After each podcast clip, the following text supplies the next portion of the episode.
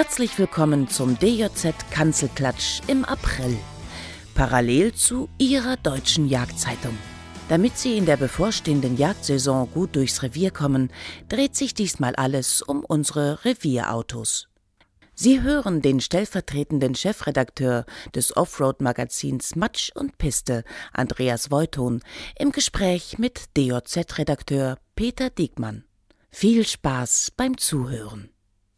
Ja, herzlich willkommen zum neuen DOZ-Podcast ähm, zum Thema Jägerautos, passend zur Aprilausgabe der äh, diesjährigen DOZ. Ähm, ja, äh, mein Name ist Peter Diekmann. Ich, ähm, für mich ist es sozusagen eine Premiere hier, das Podcast, den Podcast ähm, ähm, zu leiten, zu moderieren. Und mir gegenüber sitzt der Andreas Voitron. Äh, der Andreas ist ähm, stellvertretender Chefredakteur der äh, Zeitschrift Matsch und Piste. Und äh, den haben wir uns auserkoren als kompetenten Gesprächspartner zum Thema Jägerautos. Ja, Andreas, herzlich willkommen. Ich freue mich sehr, dass ich hier sein darf in eurem Kellergewölbe, was mehr nach Innenarchitektur aussieht als nach irgendwas anderem. Ganz schick hier. Ja, hallo. Ähm, ja, vielleicht die erste Frage. Matsch und Piste. Wie kamt ihr auf diesen kreativen Namen? Wir haben einen Namen gesucht, der nicht so typisch britisch und englisch klingt, wie man das halt äh, ja im Offroad-Bereich, da ist schon das erste englische Wort, findet Offroad 4x4, 4x4. Wir wollten nicht so etwas haben, was allzu häufig verwendet wurde und wir wollten auch klar machen, dass wir erstmal nur das deutsche Publikum Österreich und Schweiz adressieren und ähm, meine Frau, die Nick, die Chefredakteurin, die hat äh, irgendwann dann diese Idee mit Matsch und Piste gehabt. Matsch ist für uns dann eben repräsentativ für den Offroad-Anteil, äh, also wirklich das Hardcore-Offroad-Fahren im Schlamm, im Dreck wühlen. Und Piste steht dann äh, bei uns für den Reiseanteil, äh, da ja auch Offroad 4x4 und Reisen zusammengehört. Da liegen auch die Schwer Schwerpunkte in unserem Magazin. ähm, daher kam dann der Begriff äh, Piste noch dazu und dann ergab sich daraus eben Matsch und Piste. Okay, das heißt also, eure Hauptkundschaft sind zum einen Leute, die abseits der Piste sehr unterwegs sind mit Geländewagen und andererseits Leute, die gerne mit ihren geländegängigen Fahrzeugen auch auf Reisen gehen. Genau so sieht es aus.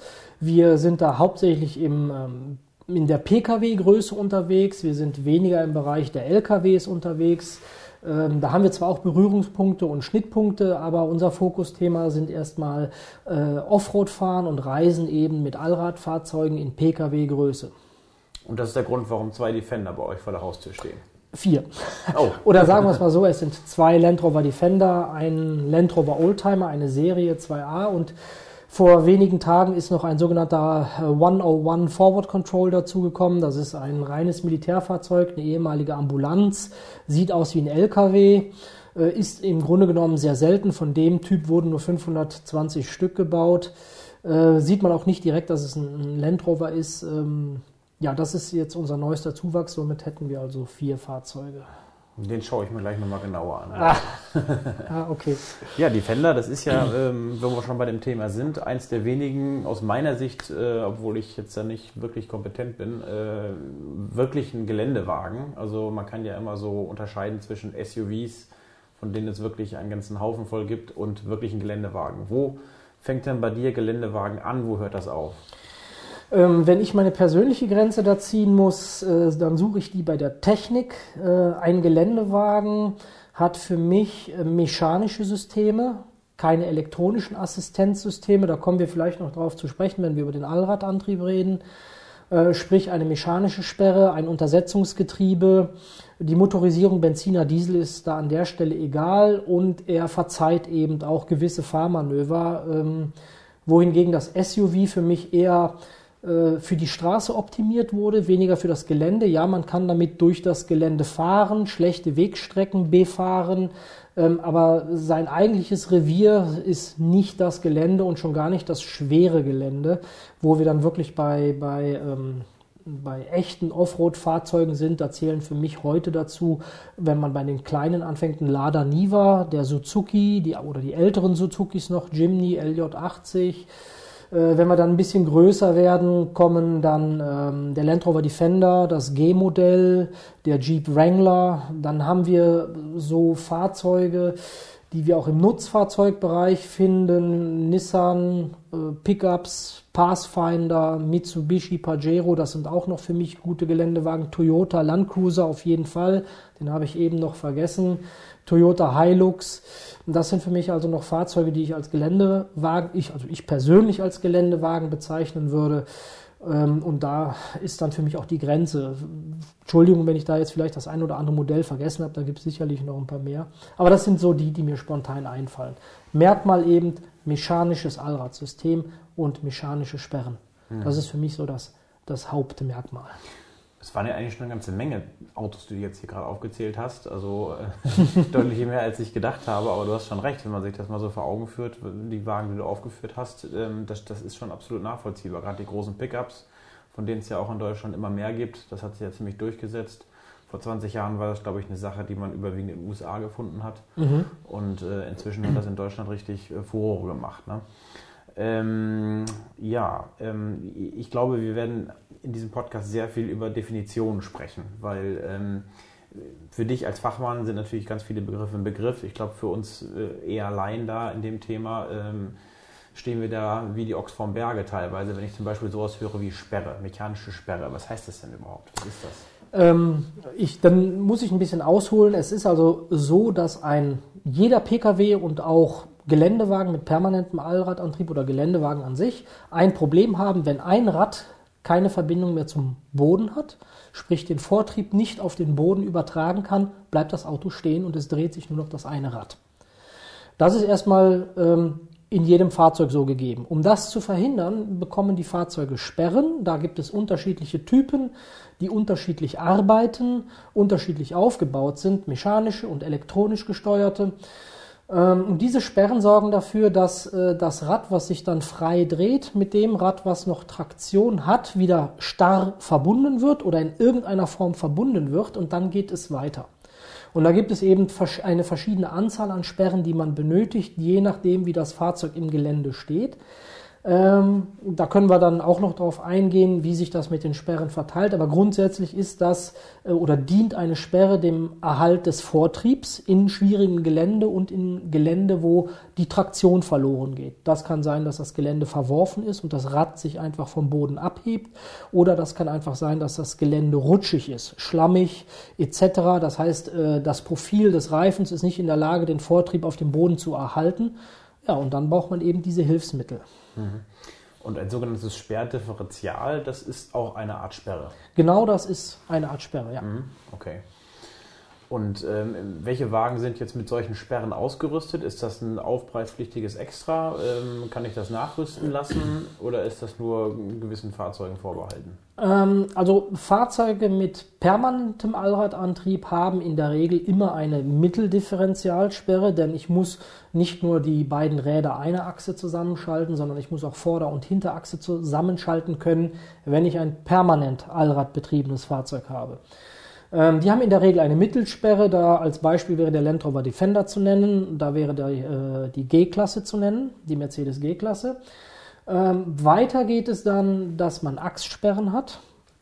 Eine hinten, eine vorne oder wie die G-Klasse gleich drei Stück. Bei ihr sind ähm, also die Mitte und beide Achsen zu sperren. Der Land Rover Defender hat nur in der Mitte eine Sperre. Äh, nein, die sind dann nicht aufpreispflichtig, die gehören dazu. Wenn man jetzt wie ein Land Rover Defender ähm, nur eine Sperre im Fahrzeug hat, dann muss man allerdings äh, die anderen Sperren nachrüsten. Das heißt, das ist kostenpflichtig, aber da ist natürlich der Einstiegspreis des Fahrzeugs auch geringer, denn diese mechanischen Systeme sind auch die teuersten Systeme.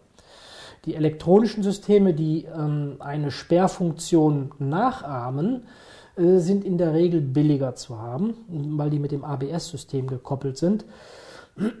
Ja, und ähm, Fahrzeuge wie zum Beispiel ein Land Cruiser oder ein Jeep Wrangler, die keinen permanenten Allradantrieb haben, die sind automatisch in der Mitte gesperrt, wenn man den Allrad zuschaltet. Deshalb darf man diesen Allrad auch nicht auf der Straße fahren, ähm, weil dann Vorderachse und Hinterachse starr miteinander verbunden sind und das führt eben zu Problemen äh, auf einem Untergrund, wo die Räder eine gute Traktion haben, wo die Räder also nicht einfach durchdrehen können. Was sind das für Probleme? Ähm, es kommt zu Verspannungen im Antriebsstrang. Man muss sich vorstellen, dass dann die Antriebskraft auf beide Achsen gleich gegeben wird. Und wenn man in eine Kurve fährt, dann läuft jedes Rad auf einem anderen Radius. Also alle vier Räder drehen unterschiedlich schnell in einer Kurve. Mhm. Das Differential, das normale offene Differential, was in jedem Fahrzeug verbaut ist, gleicht das aus. Und dieses, genau dieses offene Differential, was das ausgleicht, in einer Achse und zwischen den Achsen ist auch das, was ähm, eben dafür sorgt, dass wenn ein Rad keine Traktion hat, dass wir stehen bleiben. Das ist ein sogenanntes offenes Differential.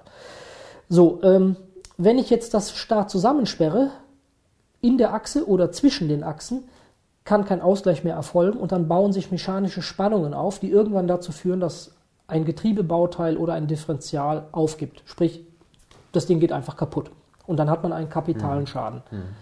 Verstehe. Okay, ähm, du hast jetzt eben von Defender gesprochen, du hast von der G-Klasse gesprochen, schon waschechte Geländewagen in meinen Augen. Äh, und du hast davon gesprochen, dass bei Autos mit permanentem Allradantrieb schon ein Differential in der Regel vorhanden ist. Ich fahre privat ein Audi Allroad, der hat permanenten Alltrieb, Allradantrieb. Das heißt, der hat auch schon so ein äh, Differential. Äh, nein. Ähm, jetzt kommen wir dazu hin. Es gibt im Grunde drei Prinzipien von Allradantrieben. Drei Grundprinzipien, egal wie die Hersteller das nennen. Es gibt ganz viele verschiedene Handelsnamen. Es gibt drei Grundprinzipien. Das erste ist der permanente Allradantrieb. Das heißt, die Kraft wird immer zu 50 Prozent auf die Vorder- und auf die Hinterachse gegeben. Die haben ein äh, Differential in der Mitte zwischen den Achsen und natürlich auch in den Achsen. Wir haben also dann drei Differentiale. Äh, Beispiel wieder Land Rover Defender oder Mercedes G-Klasse an der Stelle. Das zweite Prinzip ist der manuell zuschaltbare Allradantrieb. Jeep Wrangler, Toyota Land Cruiser. Bei denen schalte ich halt manuell den Allrad, Allradantrieb zu. Die haben dann nur zwei Differentiale, nämlich in den Achsen. Die braucht man nämlich auf der Straße, auf, auf der Fahrt oder bei der Fahrt auf Asphalt. Und wenn ich den Allradantrieb zuschalte, muss ich mich im Gelände befinden, denn dann sind Vorderachse und Hinterachse starr zusammengeschaltet und der Ausgleich erfolgt einfach dadurch, dass die Räder auf dem Boden durchdrehen weil der Boden nicht die Traktion hat wie Asphalt. Mhm. Das dritte ist der automatisch zuschaltbare Allradantrieb und da kommen wir dann jetzt auch zu den Audis, den Quadros, den Tiguans, also dieser ganzen SUV-Fraktion, die haben in der Regel kupplungsbasierte Allradantriebe. Da gibt es äh, auch ähm, mechanische Systeme wie früher beim T3 Synchro, ähm, wo eine sogenannte Haldex-Kupplung eingebaut ist mit einem Fluid. Äh, wenn dieses Fluid in Wallung gerät, dann entsteht äh, quasi eine, eine Haftung zwischen den Kupplungsscheiben und die Kraft verteilt sich immer mehr auf alle beide Achsen. Und ähm, wenn alle Räder oder alle Achsen gleich schnell drehen, beruhigt sich das Fluid wieder und man hat einen Zweiradantrieb. Das läuft also automatisch. Die Kraftverteilung läuft automatisch. Das wird heute nicht mehr gemacht. Diese Kupplung hat äh, Probleme. Heute wird eigentlich nur noch mit Reibkupplungen gearbeitet, wie man das vom Motorrad her kennt, mit nassen Reib Reibkupplungen die entweder elektronisch gesteuert äh, oder hydraulisch oder elektromechanisch gesteuert zusammengepresst werden im richtigen Moment und dann eben einen Allradantrieb zur Verfügung stellen. Und das ist bei den neuesten Modellen, wenn man also sich jetzt zum Beispiel den neuen Land Rover Discovery oder den Discovery Sport anguckt, geht das sogar bis in die Achsen hinein. Da gibt es gar kein mechanisches Differential mehr, sondern alle Räder werden einzeln über solche Kupplungen angesteuert. Das ist dann nur noch kupplungsbasierend. Da ist eine Elektronik, die überwacht die Raddrehzahlen, die überwacht, äh, was der Fahrer möchte. Ist er in einer Kurve, beschleunigt er und dann verteilen die dynamisch die Kraft auf jedes einzelne Rad. Das sind also, ähm, oder ich würde es so nennen, es sind Fahrassistenzsysteme, die ein sehr dynamisches Fahren erlauben die aber auch einen Allradantrieb abbilden können. Wenn mhm. einfach alles starr zusammengeschaltet wird, wenn einfach alle Kupplungen zusammengedrückt werden, habe ich eben einen Allradantrieb. Mhm. Beispiele dafür sind zum Beispiel auch das X-Drive äh, von BMW oder das, was wir in den, in den M- oder GL-Klassen finden von Mercedes. Das sind alles kupplungsbasierte Systeme an der Stelle. Mhm. Die Kupplung kann zwischen Vorder- und Hinterantrieb sitzen oder sie kann dann zusätzlich auch noch äh, in der Hinterachse sitzen. Ja, vielen Dank für diesen in die Tiefe gehenden Exkurs. ich hoffe, es ist das nicht ist, zu viel. Äh, nein, nein, das ist deswegen sind wir hier. Du bist der Experte und ähm, genau solche Leute brauchen wir, ähm, weil sonst brauchen wir einen Podcast nicht machen. Nichtsdestotrotz, ähm, wenn wir jetzt mal vom Jäger ausgehen, mhm. Ähm, was glaubst denn du, ab wann oder ab, ab welcher Situation braucht man denn im Wald, sage ich jetzt mal, abseits von, äh, vom Asphalt, ähm, wirklich einen Allradantrieb? Okay, ich kenne ja natürlich jetzt nicht ähm, das typische Revier. Ich weiß auch nicht, ob es ein typisches Revier gibt. Ich würde es jetzt einfach mal daran festmachen, wenn ich mich mit meinem Fahrzeug primär auf verdichteten Wegen bewege, die also auch bei Schlechtwetter, bei Regen, bei Schnee noch äh, tragfähig sind, die nicht in, in äh, Schlammlöcher und Pfützen ausarbe, äh, ausarten, dann brauche ich nicht mal einen Allradantrieb. Da fahre ich mit jedem Auto lang. Die Strecke sollte glatt sein, äh, sie sollte fest sein, ich sollte also Traktion haben, auch bei schlechtem Wetter. Dann brauche ich nicht über Allradantrieb nach, nachdenken. Wenn das mein Revier ist, ähm, komme ich da, wie gesagt, mit, auch mit einem Golf oder mit äh, jedem handelsüblichen Pkw lang. Reden wir aber schon davon, dass wir verworfenes Gelände haben, tiefe Spuren, äh, Wiese, Rasen, der sich bei Regen, ähm, äh, der weich wird und dann Furchen zieht, oder ich habe sogar Furchen, oder ich verlasse komplett den Weg und, und fahre einfach in die Fläche rein, in den Wald oder auf ein Feld, auf eine Wiese, äh, dann muss ich auf jeden Fall einen Allradantrieb haben. Und selbst dort kann der Allradantrieb nicht mehr ausreichen weil wenn alle vier Räder durchdrehen, weil alle vier angetrieben sind ähm, und ich komme nicht vorwärts, bin ich auch am Ende an der Stelle. Und das kann schon mal sehr gerne auf einer nassen Wiese passieren. Die ist also sehr tückisch, die bietet überhaupt keinen Halt und da versagen auch regelmäßig Allradfahrzeuge und die müssen dann runtergezogen werden. Mhm. Ich wollte gerade sagen, es ist natürlich eine Sache, des, also aus meiner persönlichen Erfahrung, ähm, weniger eine Sache des, des Geländes selber, sondern der Feuchtigkeit. Also wenn man auf trockenem Gelände, ich fahre jetzt auch zwar schon, schon ewig Allrad, weil ich da überzeugt von bin, aber ähm, auf, auf einer trockenen Wiese, sage ich mal, kommt man, glaube ich, auch mit Front- und Heckantrieb noch relativ weit, wenn es nicht allzu uneben ist. Kein Problem, ja. Aber ähm, wenn Nässe da ist, dann kommen ganz andere Autos sogar an ihre Grenzen, glaube ich. Äh, oder auch schon selber erlebt. Ähm, von daher, das ist eigentlich ganz, ganz. Vielleicht noch ein Hinweis, wo ein Zweiradantrieb unter Umständen auch nicht reicht, ist, wenn es extrem steil wird. Ähm, das hat jetzt nicht nur mit dem Allradantrieb zu tun, sondern auch ähm, damit, dass ein Geländewagen, in der, ein guter Geländewagen eine Untersetzung hat. Das heißt, dem zweiradgetriebenen Fahrzeug fehlt einfach die Technik, kraftvoll den Berg raufzukommen. Ähm, bei einem Vorderradantrieb kommt noch hinzu, dass die Vorderachse bergauf entlastet wird. Das heißt, es kann einfach sein, dass die Vorderräder anfangen durchzudrehen und hinten sind dann keine Räder, die einen weiterschieben. Und bei der Bergabfahrt, wenn es um längere Strecken geht, brauche ich ein System, was mich sicher runterbremst und das macht der Motor, äh, wenn ein Untersetzungsgetriebe da ist. Das Untersetzungsgetriebe sorgt dafür, dass der Wagen langsamer fährt, aber weitaus mehr Kraft hat beim Vortrieb und weitaus mehr Bremskraft, ähm, wenn es bergab geht. Also auch das wären noch, noch zwei Punkte, wo man sagen würde, äh, hier ist ein Allradantrieb von Vorteil, schlicht und einfach, wenn das Fahrzeug äh, entweder dieses Untersetzungsgetriebe hat oder es gibt so Assistenzsysteme, die nennen sich HDC, Hill Decent Control. Da wird eben über elektronische Helferlein geregelt, dass man langsam und sicher einen steilen Berg runterkommt. Mhm. Okay. Ich denke, wir machen jetzt mal einen Haken an das Thema Allrad. Mhm. Da sind wir, glaube ich, ganz gut informiert. Ähm, ist es ziemlich leicht, da jetzt überzuleiten zum nächsten Thema, weil der mit Allrad sehr viel zu tun hat, der Reifen. Mhm. Ähm, was empfiehlst du da oder was kannst du uns da für Tipps mit auf den Weg geben, was wir Jäger da haben sollten? Also der Reifen ist natürlich ein ganz entscheidender Faktor, weil mir nützt der gesamte Antrieb, die genutzte, gesamte Kraft nichts, wenn der Reifen nicht in der Lage ist, das auch auf den Boden zu bringen. Ähm, auch wieder abhängig davon, wie, wie mein Revier beschaffen ist. Wenn wir ähm, wieder bei den verdichteten Wegen sind, Schotterwegen, äh, da kann ich mit einem normalen Straßenreifen gut zurechtkommen, so wie man ihn auf PKWs findet. Reden wir aber dann über dieses Gelände, wo ich auch einen Geländewagen brauche. Da gibt es in der Regel zwei Reifentypen, die hier von Interesse wären. Das ist ein sogenannter AT-Reifen, All-Terrain. Grob gesagt ist dort die Einteilung 50% Straße, 50% Gelände. Das soll heißen, es ist auch ein Straßenreifen, mit dem man sich normal auf dem Asphalt bewegen kann, bei schlechtem Wetter, bei Schnee, bei Eis, äh, bei Regen.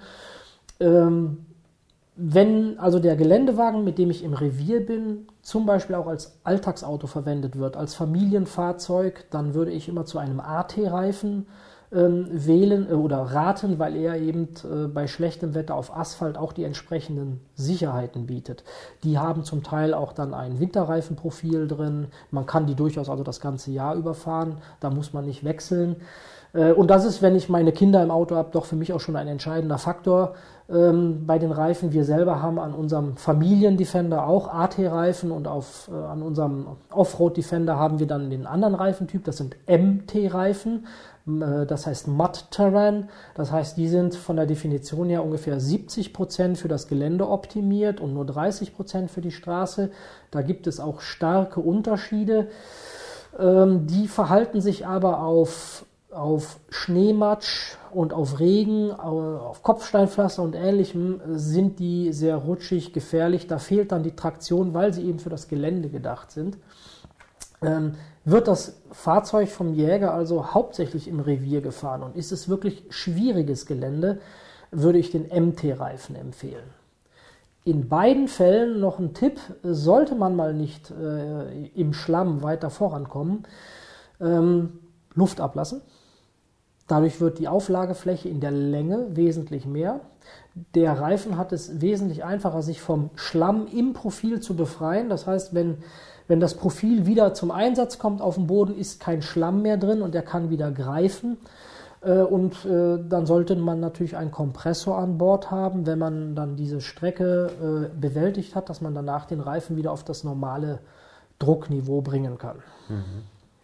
Das heißt, du empfiehlst eigentlich direkt für Jäger schon entweder ATs ähm, für den normalen Durchschnittsjäger, sage ich mal, oder eben die MTs für Jäger, die wirklich in ganz, ganz schwerem Gelände unterwegs sind. Ja.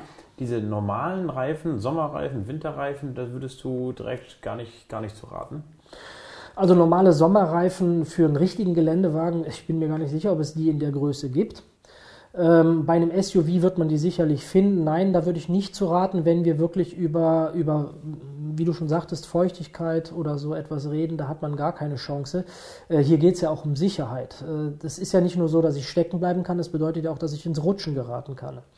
Und äh, diese feinen Profile, die setzen sich sofort zu und dann hat man keine Chance mehr. Äh, hinzu kommt auch noch, dass die nicht so robust sind. Ich habe es im, im Wald unter Umständen mit spitzen Steinen zu tun. Ich äh, fahre vielleicht gegen Baumstümpfe oder ähnliches. Äste, die von einem Baum wegragen, äh, im unteren Bereich, die sind auch schon mal was dicker. Die schneiden so einen Reifen einfach kaputt oder drücken den weg. Und da brauche ich eben auch Reifen mit einer vernünftigen Flanke, die etwas verträgt mit einem, äh, mit einem mit einer Lauffläche, die etwas verträgt und da hat man dann mit normalen Straßenreifen, Sommerreifen wenig Freude. Was es noch gibt, es gibt so eine Kombination von Ganzjahresreifen, die auch ein Geländeprofil haben. Die würde ich aber so in den Bereich der AT-Reifen setzen. Ähm, die, wie gesagt, fürs Gelände gute Leistungen bringen. Also ich denke, für die meisten Reviere wird ein AT-Reifen vollkommen ausreichend sein. Ähm, und dann habe ich aber auch auf der Straße, wie gesagt, meine Sicherheitsreserven. Die kann hm. man ganzjährig fahren und wenn man. Aber ich habe mit, mit einem AT-Reifen habe ich doch bei schlechten Witterungsverhältnissen auf dem Asphalt nicht so viele Reserven und so viel Sicherheit wie mit einem Winterreifen jetzt beispielsweise, oder nicht? Ja. Ähm, es gibt AT-Reifen, die kommen einem Winterreifen schon sehr nah. Die haben auch das Schneeflockensymbol. Also ich will jetzt mal nicht auf die M&S-Kennzeichnung eingehen. Die haben hm. fast die ist ja alle Reifen. glaube ich. Ne? Ja, die also, ist überholt. Was, Versicherer, glaube ich, gehen davon aus oder sagen, wir können nur noch zahlen in dem Falle, wenn da wirklich dieses, dieses Schneeflockensymbol drauf ist. Ja, ne? und da gibt es ja auch dann die Regel von äh, O bis O, von Oktober bis Ostern, wo man mhm. diese Reifen drauf haben soll. Wenn man sich so manchen MT-Reifen oder AT-Reifen anguckt, fragt man sich, warum die äh, ein Schneeflockensymbol haben, weil es ist ein geschlossener Profilblock.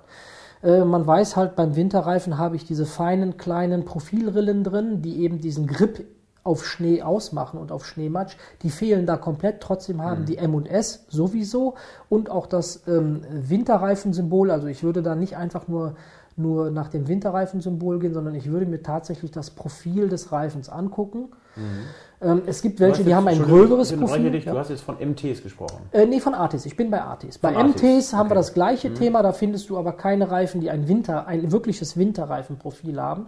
Diese feinen Rillen. Da findest du maximal noch Reifen, die eine Rille haben, die da ganz grob durchgeht. Aber die Auflagefläche, ähm, die geschlossene Auflagefläche der Profilblöcke ist einfach immer noch zu groß, um auf äh, wirklich nasser Fahrbahn oder Schneematsch äh, ähm, ausreichend Haftung zu haben. Und äh, das merkt man beim Bremsen ganz deutlich. Das merkt man bei kurzen Fahrzeugen in der Kurve. Da, es kann durchaus sein, dass dann das Heck mal rumkommt. Mir ist das selber auch schon passiert. Ähm, das, das ist nicht, nicht, nicht wirklich empfehlenswert. Ja, und mit dem AT-Reifen hat man eben den besten Kompromiss an der Stelle. Aber wenn wir jetzt von, von, von ATs und äh, MTs sprechen, ähm, diese, dieses Schneeflockensymbol, das kann ich auf beiden Reifentypen kann ich das, äh, kann ich das kaufen. Ja, Das es gibt es. beide Reifentypen mit dem Symbol.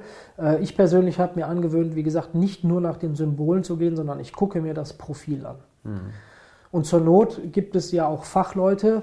Man kann auch beim Hersteller fragen, ähm, also den Reifenhändler, oder es gibt ja auch Reifenhändler, die sich auf Geländereifen spezialisiert haben und die werden da sicherlich auch noch ähm, den einen oder anderen guten Tipp haben. Ähm, was ich immer spannend finde, ist natürlich die Frage, ähm, ist es ein Auto, was jetzt für beide Zwecke genutzt wird, als Allround-Auto für Mhm. die Familie, für beruflich äh, und für Jagd oder eben, ich habe die Möglichkeit, ich habe zwei Autos, ich habe eins nur für die Jagd und eins für die Familie. Gehen wir jetzt mal von diesem Kombinationsfall aus, ich habe nur ein Auto und damit muss ich alles machen. Ähm, Würdest du da auch sagen, wenn es jetzt mal ein, jetzt nicht ein normaler Kombi ist, sondern schon irgendwas in Richtung SUV, ähm, würdest du da auch empfehlen, ATs draufzuziehen? Ähm, ja, wie gesagt, mach das vom Revier abhängig. Wenn, wenn ich in meinem Revier keine Überraschungen zu erwarten habe, die Wege die meiste Zeit gut zu befahren sind, dann könnte man auch auf einen AT verzichten. Ähm, ich sehe aber jetzt nicht den AT als so negativ, wie das vielleicht jetzt rüberkommt. Wie gesagt, wir fahren den ganzjährig auf unserem Familienfahrzeug und haben damit sowohl im Sommer wie im Winter gute Erfahrungen gemacht, wenn es ein guter AT-Reifen ist. Ähm, ich hätte kein Problem, da den AT zu empfehlen. Wem das nicht ausreicht, der kann natürlich auch einen, einen äh, M&S-Reifen nehmen äh, mit einem mehr straßenlastigeren Profil. Das ist oftmals auch angegeben. Dann steht da eben 30% Gelände, 70% Straße. Wenn mein Revier das hergibt, und ich kenne ja mein Revier, wenn ich da jetzt nicht die total verworfenen Feldwege habe, wo vorher drei Traktoren durchgefahren sind und 25 Zentimeter tiefe Furche gezogen haben, dann kann ich auch damit äh, äh, hinkommen. Ja, ich würde es vom Gelände abhängig machen. Und wenn das Gelände es hergibt, nehme ich den sichersten Reifen, den ich im Gelände noch fahren kann und der mir auf Asphalt die meiste Sicherheit bietet. Das wäre so meine. Wenn ihr mit euren Defendern äh, ganzjährig ähm, mit ATs fahrt, äh, wenn ihr auf der Autobahn unterwegs seid, setzt euch der Kopfhörer auf oder Nein, ähm, ein guter AT-Reifen ist nicht besonders laut. Ein MT-Reifen ist deutlich lauter und der, der, man merkt auch, wenn man das Fahrzeug abbremst und, äh, und zum Beispiel auf eine rote Ampel zufährt, dann fängt das Auto auch an zu wackeln. Ja, das merkt man, also es vibriert regelrecht. Das ist bei einem guten AT-Reifen nicht so. Wie alle anderen Reifen auch, wenn das Profil langsam runtergefahren ist und härter wird, dann wird er auch etwas unruhiger.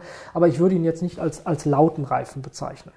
Natürlich, je mehr Gelände, je weniger Komfort. Ja.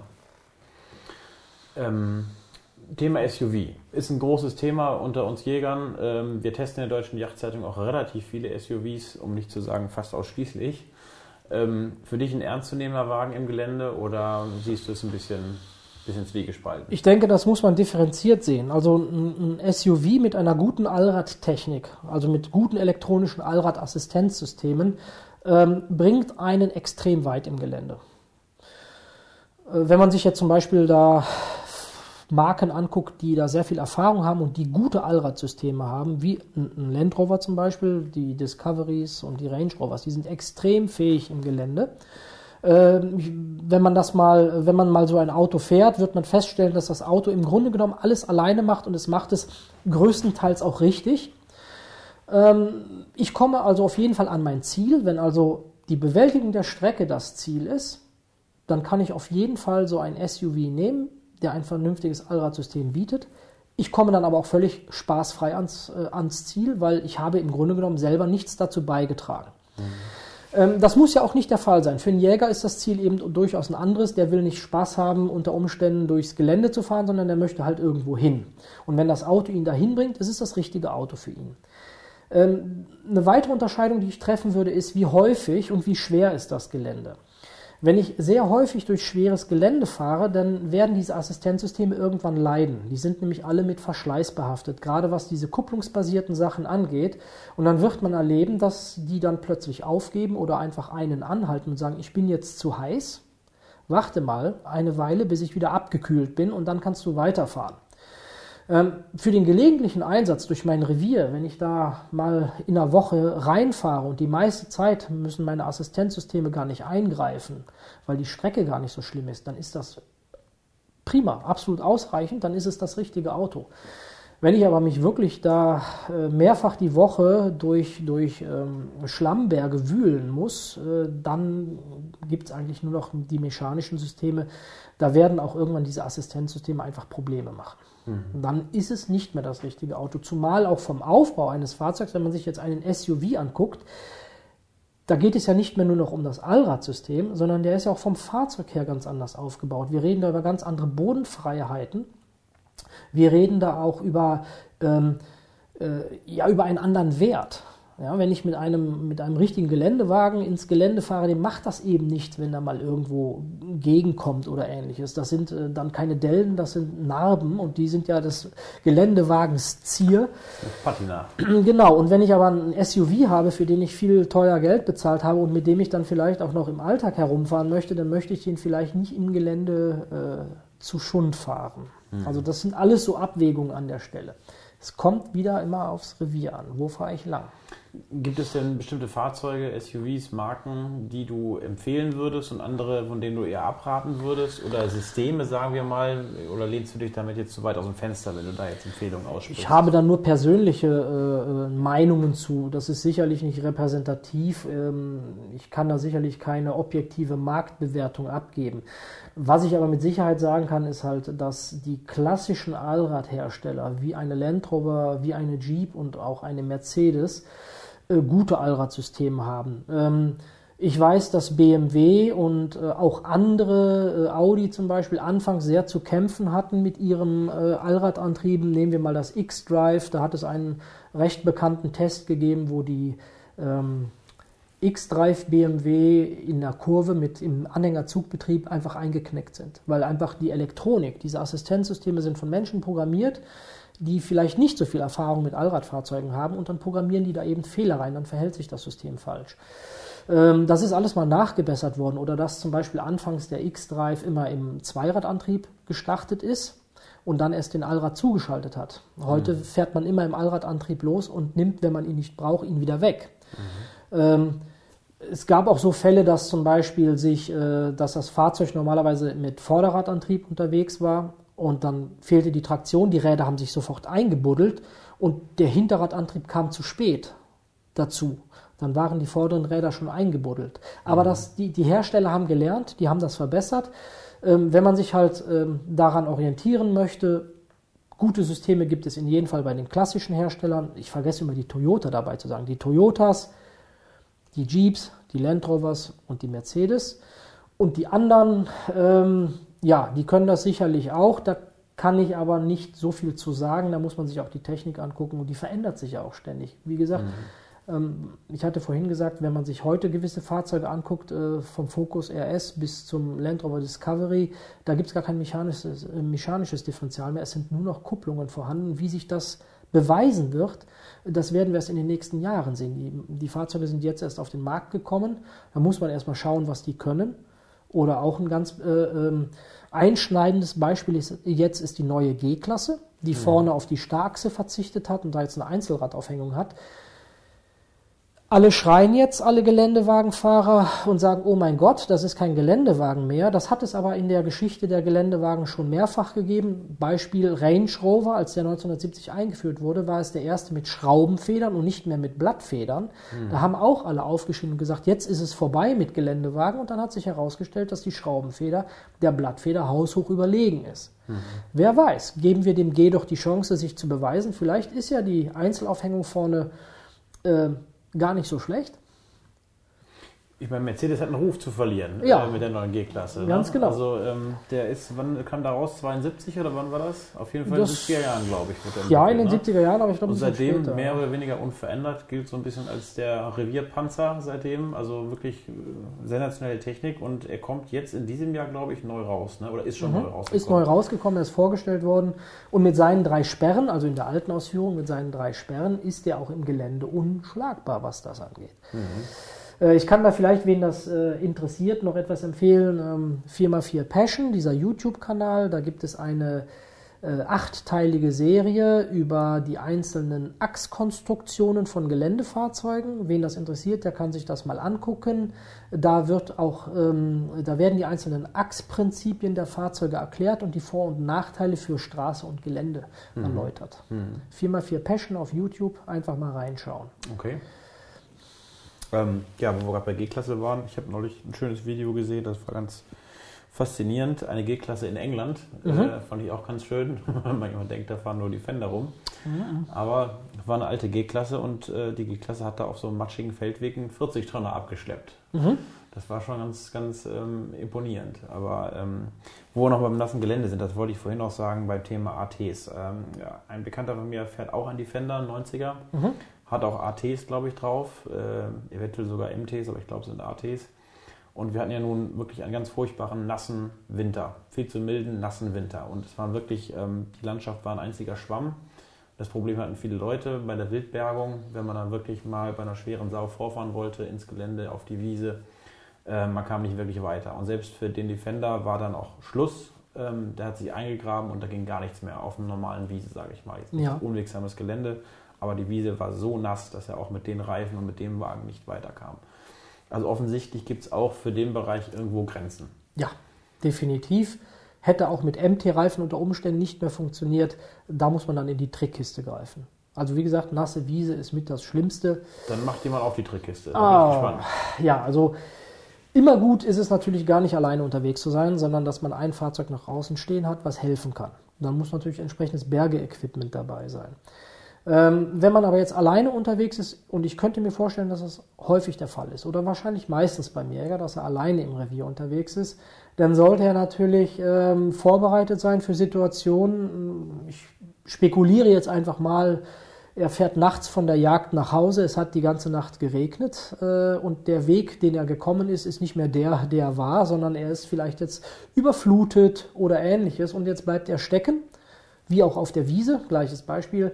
Wie, wie hilft er sich daraus? Also das Bequemste ist natürlich, wenn man eine Winde dabei hat. Eine Winde ist aber auch eine Investition. Man braucht eine entsprechende Stoßstange, man braucht die Winde. Eventuell muss auch das Fahrwerk vorne verändert werden, weil man ja ordentlich Gewicht vorne drauf packt. Das ist aber die bequemste und schnellste Möglichkeit. Äh, gerade im Wald findet man immer einen Baum und dann zieht man sich da raus. Auf der Wiese aber eher nicht. Äh, das wird schon schwer mit der Winde. Wenn das Windenseil lang genug ist, ja. Es gibt auch da Möglichkeiten, nur glaube ich nicht, dass der Jäger darauf noch zurückgreift oder ob der Wiesenbesitzer glücklich ist, wenn man einen Flug, es gibt so Bergeflüge, wenn man die in den Boden rammt. ja, das hinterlässt halt Spuren. Ich glaube, der ist der Landwirt nicht so happy mit. Vielleicht ist der dann einfach. Den Sauern genug Ärger. ja, dann ist es vielleicht dann besser, das Taxi zu rufen und zur nächsten Straße zu gehen. Äh, was man noch versuchen kann, ist halt immer die Luft ablassen. Mhm. Ja, das macht ganz viel aus. Das ist äh, auch in der Wüste, was ja jetzt für den Jäger nicht so äh, das Jagdgebiet ist, äh, Luft ablassen ist ein mhm. ganz wesentlicher Teil. Äh, stecke ich also fest, lasse ich die Luft ab, auch je nachdem, was man für Reifen hat. Auch deshalb oder auch hier an der Stelle ist ein Geländereifen im Vorteil, weil er einfach mit weniger Luft noch gefahren werden kann, ohne dass er kaputt geht oder von der Felge springt. Dafür sind ja normale Straßenreifen und Winterreifen gar nicht ausgelegt. Mhm. Wenn der dann ein bisschen lenkt oder lenken muss, kann es schon sein, dass, das, äh, dass der Reifen von der Felge geht. Dann hat man natürlich ganz verloren. Ja, also das wären dann die Möglichkeiten zur Eigenbergung, dass man dann eben also die Luft ablässt, eine Winde hat und wer die Windeninvestitionen scheut oder das Fahrzeug im Alltag bewegt und sagt, ich brauche jetzt gar kein Bergeequipment, weil ich jetzt erstmal einen Monat lang nur auf der Straße bin, der sollte sich vielleicht überlegen, sich einen Greifzug zu besorgen. Diese Greifzüge, ähm, da arbeite ich mit Muskelkraft, das kann anstrengend sein, aber ähm, Damit äh, kriegt man wie mit einer Winde sein Fahrzeug rausgezogen und der Vorteil ist, ich kann es überall anschlagen. Ich kann mhm. das an jeder Fahrzeugseite, wo ich einen Anschlagspunkt habe, kann ich so einen Greifzug anschlagen. Wie sieht das genau aus, so ein Greifzug? Äh, das muss man sich vorstellen wie, wie ein ähm, ja, so Schuhkarton groß oder ein bisschen größer, relativ schwer, ein, ein Metallkasten. Äh, da wird auf der einen Seite ein Seil eingeführt, auf der anderen Seite kommt es wieder raus und dann hat man einen Hebel und dann hebelt man und die, mit jedem Hebelzug wird das Seil durch diesen Greifzug durchgezogen. Ah, okay. Mhm. Äh, und das kann man in beide Richtungen machen. Man kann also das Fahrzeug ablassen und man kann das Fahrzeug heranziehen. Man braucht wie bei der Winde einen Ankerpunkt, da wird der Greifzug eingehangen, also als Gegenpunkt, als, ja, als Ankerpunkt eben. Und dann zieht man eben sein Fahrzeug mit Muskelkraft aus der ganzen Sache raus. Also am besten am Abschlepp, Abschlepphaken am Abschlepphaken, wenn es ein SUV ist, Geländefahrzeuge haben in der Regel äh, oder sollten dann mit einem normalen Bergepunkt versehen werden. Mhm. Ähm, aber ansonsten ja, am, Abschlepp, äh, am Abschlepppunkt. Der Nachteil jetzt wieder, wenn wir zum SUV kommen, wenn die nur einen Abschlepppunkt haben und je nachdem, wie fest ich stecke, habe ich natürlich unter Umständen ähm, also vielleicht nicht mit dem Greifzug, aber wenn ich mit anderen Mitteln ziehe, kann ich natürlich das Fahrzeug auch leichter beschädigen. Mhm. Wenn ich einen Geländewagen habe mit zwei Abschlepppunkten, macht man ein sogenanntes Dreieck. Man nimmt also zwei Gurte, schlägt sie in jeden Punkt ein, links und rechts beispielsweise, und führt die in einem Punkt in der Mitte zusammen, wo man dann die Winde oder den Greifzug einhakt. Und so wird die Last, die auf das Fahrzeug gegeben wird, gleichmäßig in das Fahrzeug geleitet. Mhm. Das heißt, man, man, zieht nicht schräg am Fahrzeug. Mhm. Ähm, das sind alles so, so, so kleine Sachen. Und natürlich, wenn man nicht alleine unterwegs ist, kann man natürlich eine Bergung mit einem anderen Fahrzeug versuchen mhm. an der Stelle. So ein Greifzug, ähm, mit welchen Seillängen wird der, wird der geliefert? Oder ist das ist eigentlich nicht so relevant, weil ich kann ja jederzeit mit einem Gurt verlängern. Mhm. Ähm, der Greifzug, den ich habe, der hat äh, ein 10 Meter Seil, alles andere ist auch von, von der Handhabung her. Ja? Ein 30 Meter Stahlseil, äh, das trägt man nicht mal einfach so durch die Gegend, das, mhm. das wiegt 50 Kilo.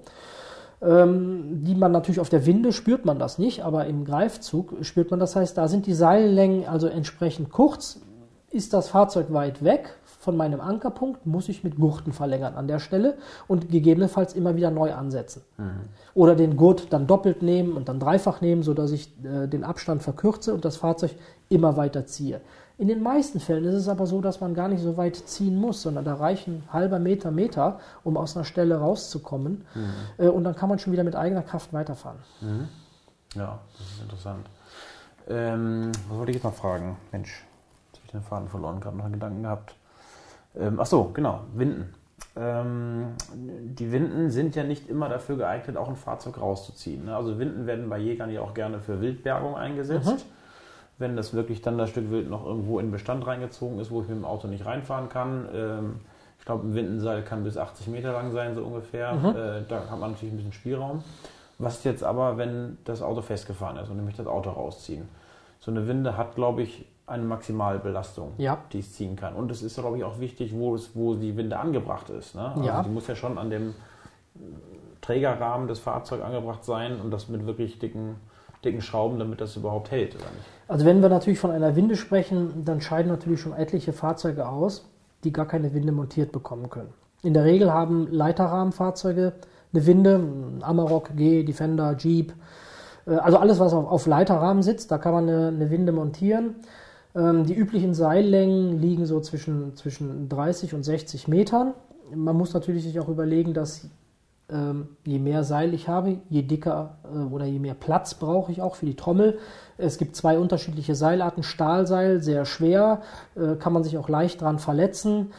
Ähm, ist aber für jemanden, der im Wald etwas über den Boden ziehen muss, sei es, dass man einen Baum wegziehen muss, der umgestürzt ist, sei es, dass man wild zieht, ist in der Regel das Stahlseil die bessere Wahl, weil es einfach robuster gegen Beschädigungen ist. Ähm, das andere Seil ist ein Kunststoffseil, die sind mittlerweile sehr populär geworden. Die stehen, was die Belastung angeht, den, den Stahlseilen in nichts nach. Sie sind viel leichter, sie brauchen weniger Platz. Äh, sie sind ungefährlicher, wenn es mal zu einem Riss kommt. Ähm, da kann nicht so viel schlimmer Schaden entstehen wie bei einem Stahlseil. Aber sie sind halt empfindlich gegen Beschädigung, wenn jetzt zum Beispiel ein Wild 20, 30 Meter über den Boden gezogen wird, da liegen Hölzer, da ist Dreck, da ist Erde, das, das geht in das Kunststoffseil rein, das heißt, das leidet sehr viel mehr. Mhm. Für die Fahrzeugbergung ist es eigentlich nicht relevant. Eine Winde, die man, ähm, die man kauft, die sollte natürlich so ausgelegt sein, dass sie das Fahrzeug ziehen kann. Jetzt wird meistens das Gewicht, was gezogen werden muss, stark überschätzt. Ähm, es, gibt da, es gibt da Berechnungen und Werte, was äh, also wie viel Prozent vom Fahrzeuggewicht wirklich an Zugkraft nötig ist, um ein Fahrzeug zu bewegen. Äh, zum Beispiel auf Asphalt sind das ungefähr 1,6 Prozent, also auf gerade Asphaltstrecke 1,6 Prozent des Fahrzeuggewichts müsste die Winde ziehen. Äh, da kann man mal so ungefähr überlegen, was man mhm. braucht. Aber die Fachbetriebe können dann einen auch beraten, die sagen, das ist ein Fahrzeugtyp. Diese Stoßstange kannst du nehmen, die ist zugelassen. Diese Winde kannst du nehmen, die gibt es dann in der Regel in verschiedenen Stärken, was weiß ich, 3,4 Tonnen, 4,3 Tonnen bis hin zu 12 Tonnen Zugkraft. Mhm. Äh, die maximale Zugkraft ist aber auch nur bei abgerollter, bei abgerolltem Windenseil wirklich da. Je mehr Windenseil auf der Trommel ist, je kleiner wird die Zugkraft. Und dann nimmt man etwas, was zu seinem Fahrzeug passt und dann kann man das Fahrzeug auch wirklich aus einer Situation herausziehen. Das geht. Diese Dinger sind furchtbar stark. Und wenn, wenn es trotzdem Probleme gibt, dann habe ich immer noch die Möglichkeit, eventuell vor den Rädern äh, ein bisschen Freiraum zu schaffen mit der Schaufel, um halt den Widerstand zu reduzieren. Mhm. Das sind also alles Möglichkeiten, aber da sind wir schon richtig in der Bergetechnik drin. Mhm. Ja, aber wie gesagt, eine Winde, ähm, die jetzt nicht nur dafür da ist, Wild zu bewegen, sondern wirklich eine Fahrzeugwinde, mit der ich das Wild auch bewegen kann, die wird ähm, oder die muss dann eben entsprechend für das Fahrzeug dimensioniert sein. Mhm. Man muss nicht zu viel nehmen, das ist gar nicht nötig. Ich sag mal, so ein normales Fahrzeug in der Klasse von einem Defender, wo wir also so zwischen zwei und zweieinhalb Tonnen reden, ähm, da reicht eine drei, vier Tonnen Winde alle Male aus, um das Fahrzeug mhm. zu ziehen. Man sagt so das Doppelte bis, bis äh, zweieinhalbfache des Fahrzeuggewichts, dann ist man auf der sicheren Seite. Mhm. Wenn wir jetzt mal das Kapitel wechseln und mal darüber reden, pimp mein Fahrzeug. Also mhm. ich kaufe mir ein SUV, habe eine Bodenfreiheit von 18 cm oder 17 cm, was ja noch nicht so wahnsinnig viel ist. Ich würde mir gerne die Bodenfreiheit erhöhen lassen. Ähm, oder ich habe einen Unterbodenfahrschutz, äh, der den Namen nicht wirklich verdient. Er mhm. ist nur aus Plastik. Ich mhm. möchte mir da Alubleche runterpacken lassen. Ja. Ähm, was habe ich da für Möglichkeiten und über was für Kosten reden wir da eigentlich? Also die, die, ähm, das Fahrzeug zu erhöhen ist im Grunde genommen nicht sehr teuer. Das geht nur über die Reifen. Ich muss größere Reifen haben, da bin ich aber dann auch eingeschränkt, was die Möglichkeiten angeht, was für das Fahrzeug zulässig ist. Da hat man bei, dem, bei einem normalen Geländewagen, bei einem klassischen Geländewagen natürlich viel mehr Möglichkeiten.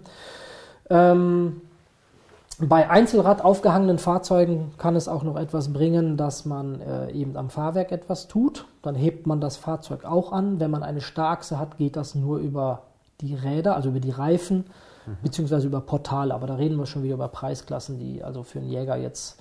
Also wenn der Offroad fährt noch woanders, ja, aber jetzt nur für, für den Jäger, fürs Revier ist das eigentlich äh, gar kein Thema. Ja, also Einzelrad aufgehangene Fahrzeuge, Fahrwerk und Reifen im Rahmen der Möglichkeiten. Was ist für das Fahrzeug zulässig? Bei Fahrzeugen mit Starkse eben nur über die Reifen. Mhm. Nur so bekomme ich eine größere Bodenfreiheit. Äh, Unterfahrschutz ist sehr sinnvoll. Im, ähm, man stelle sich nur mal vor, dass man nachts bei schlechtem Wetter das Revier verlassen möchte. Man übersieht einen Baumstumpf und äh, ja, der bohrt sich dann vorne in den Kühler oder reißt die Ölwanne ab, beschädigt Teile vom Fahrwerk, dann ist die Fahrt zu Ende.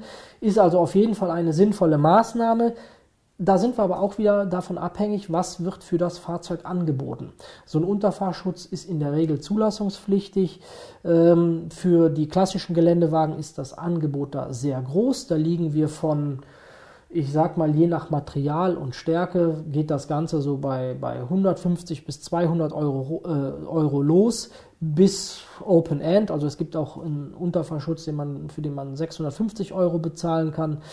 Ähm, da gibt es aber, wie gesagt, dann auch Fachfirmen oder der Händler kann einen da beraten. Man muss jetzt ja keinen Panzer aus dem Fahrzeug machen. Äh, aber das ist so die Preisklasse und es ist halt abhängig vom Fahrzeugtyp. Ich weiß nicht, ob es für, für die typischen SUVs, wie jetzt zum Beispiel so ein Tiguan oder ein Dacia Duster oder äh, was wir da so haben, ob es da überhaupt solche wirklich äh, aus Aluminium oder Stahl gefertigten Unterfahrschutzsysteme gibt. Also ich meine schon, wir haben in der aktuellen Ausgabe, hat mein Kollege Markus Lück einen Artikel gemacht mit Taubenreuter. Aha. Und ähm, das klang zumindest so, als ob da jedes Fahrzeug einzeln vermessen wird mit Laser und äh, individuell sowas dann auch also ähm, gekauft werden kann. Individuell sich was anfertigen lassen oder auch äh, ein bekannter Hersteller wie Taubenreuter, die ja auch viele Modelle versorgen, ähm, sicherlich eine gute Quelle da nachzufragen. Ähm, da mag es dann sein, dass es für diese Fahrzeuge was gibt. Also ich mhm. habe da jetzt persönlich nicht den Überblick. Was aber an der Stelle auch noch wichtig ist, und das ist auch von Fahrzeugtyp zu Fahrzeugtyp unterschiedlich, was muss ich noch für Aggregate schützen? Gibt es da eventuell Getriebeteile, die geschützt mhm. werden müssen oder Filter?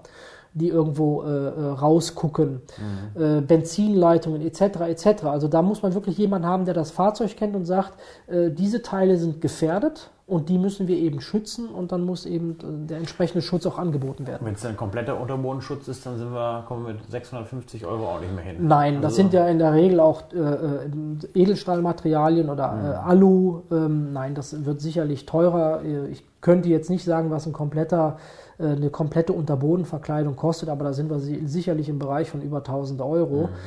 Auf der anderen Seite muss man natürlich auch überlegen, dass wir dadurch dem Fahrzeug nicht unbedingt ähm, Gutes tun, weil die Thermik wird natürlich verändert, die Kühlung unter dem Fahrzeug wird blockiert. Es gibt zwar Systeme mit Löchern etc. etc., aber auch hier wieder das Thema, wenn es ein Alltagsfahrzeug ist und ich damit vielleicht lange Autobahnfahrten in den Süden mache, mhm. muss ich mir überlegen, dass natürlich der Unterfahrschutz die Kühlung größtenteils verhindern wird. Mhm. Gerade wenn das gesamte Fahrzeug unten verblecht ist, wie das auch tatsächlich bei einigen Fahrzeugen der Fall ist, das ist natürlich dann, dann äh, von Nachteil an der Stelle. Mhm. Das muss man eben auch wissen. Mhm.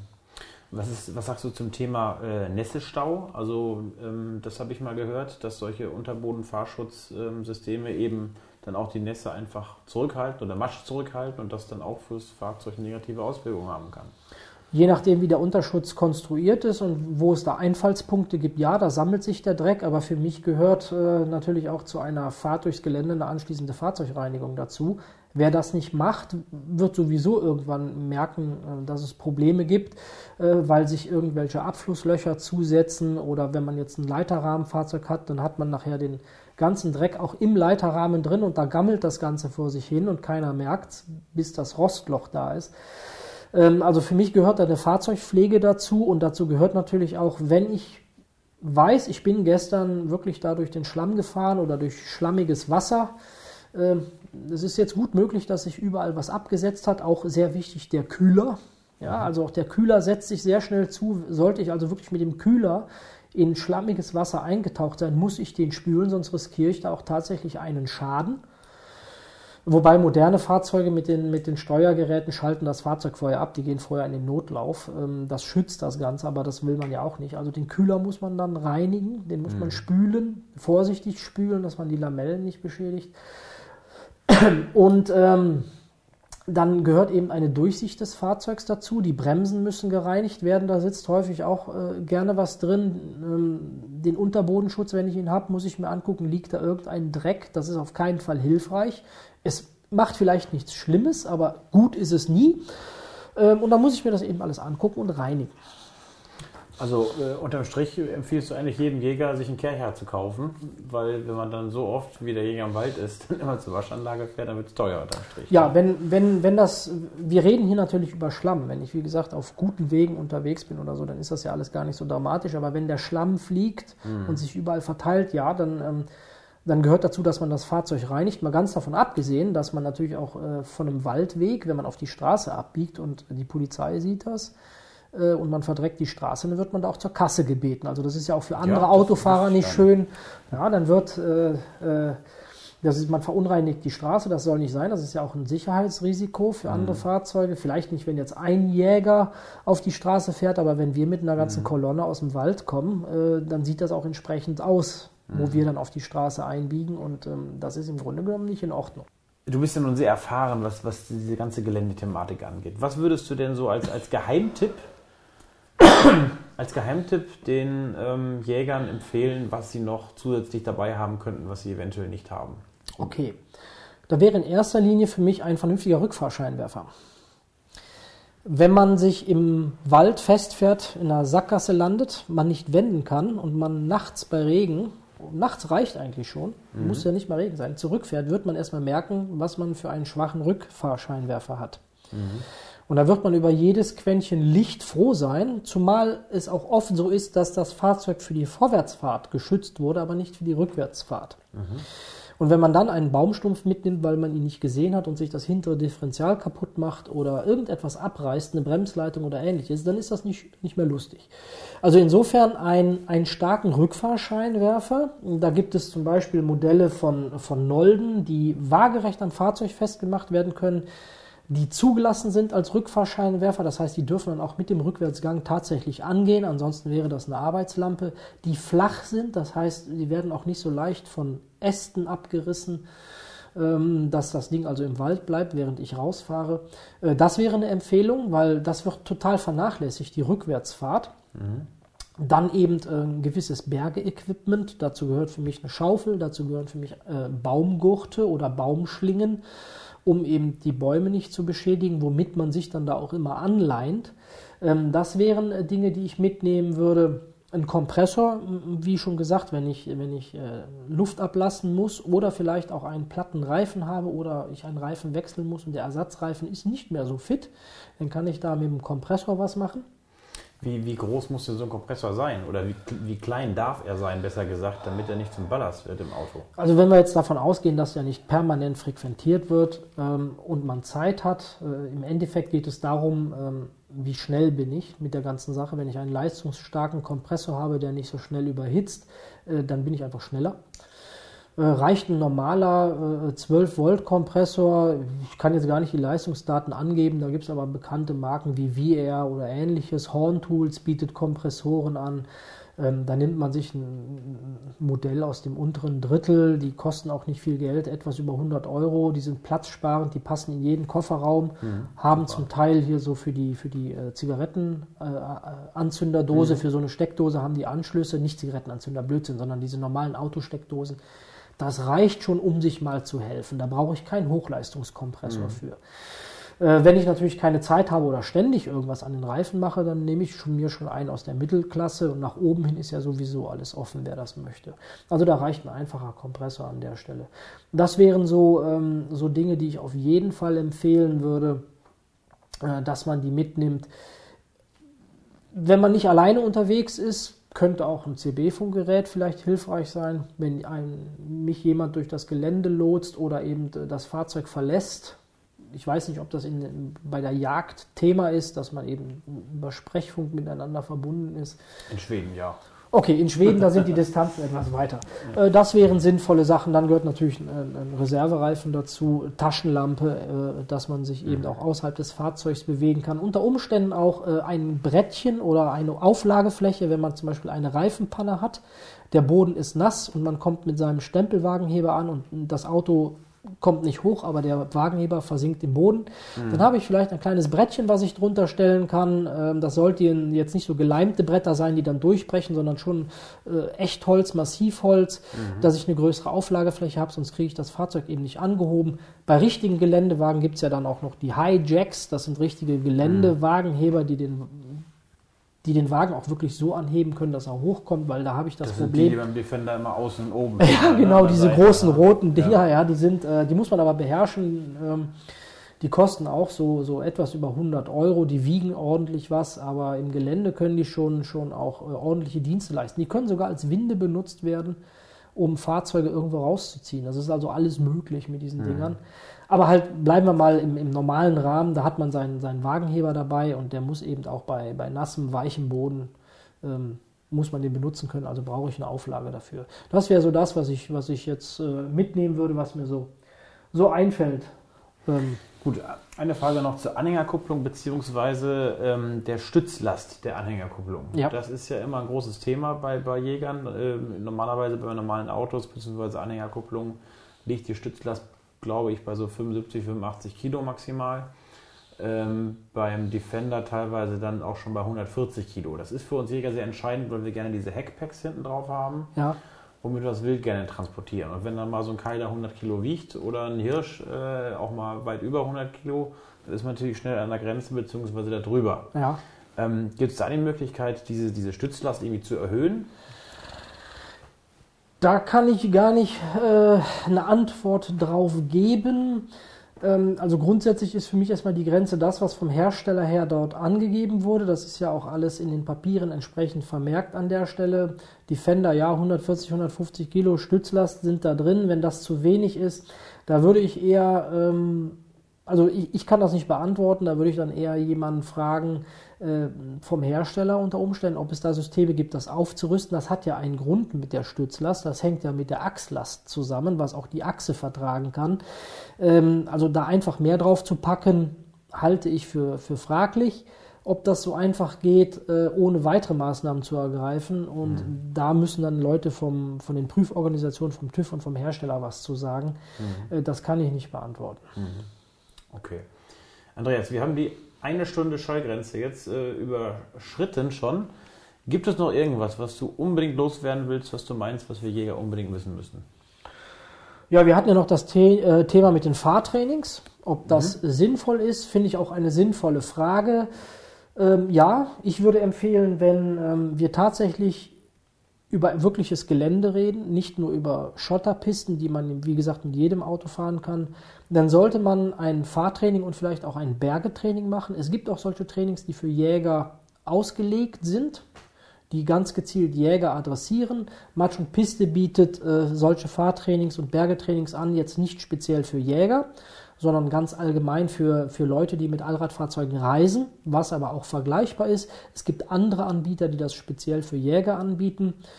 Ähm, ich denke, das ist sinnvoll, denn wenn man mal in eine Situation kommt und man ist alleine, dann sollte man A wissen, was man tun muss, wie man das sicher tut, ohne dass man sich selber dabei verletzt. Dann liegt man allein im Wald neben seinem Auto und keiner ist da, der einem helfen kann. Mhm.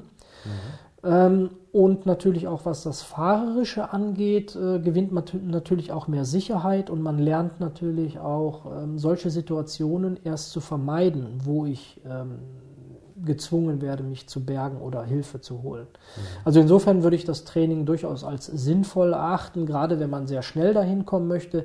Wir Offroader machen das oft so ein bisschen über Learning by Doing. Wir haben Zeit, wir fahren in Offroad-Gelände und probieren und machen. Manchmal geht es gut, manchmal geht es auch schrecklich daneben. Und mit so einem Training ist man halt viel schneller am Ziel an der Stelle. Da hat mhm. man wirklich Instruktoren, die sich damit auskennen, die einen auch Fragen beantworten können. Man kann mit seinem eigenen Fahrzeug teilnehmen. Das ist ja auch wichtig, dass ich mein Fahrzeug fühle. Wie fühlt sich das im Gelände an? Und da kommen plötzlich Geräusche, die ich nicht kenne, dass ich die etwas einschätzen lerne. Äh, wie vermeide ich Fehler? Wie verhalte ich mich richtig? Was lasse ich besser sein? Was kann ich mir erlauben? Was kann das Fahrzeug?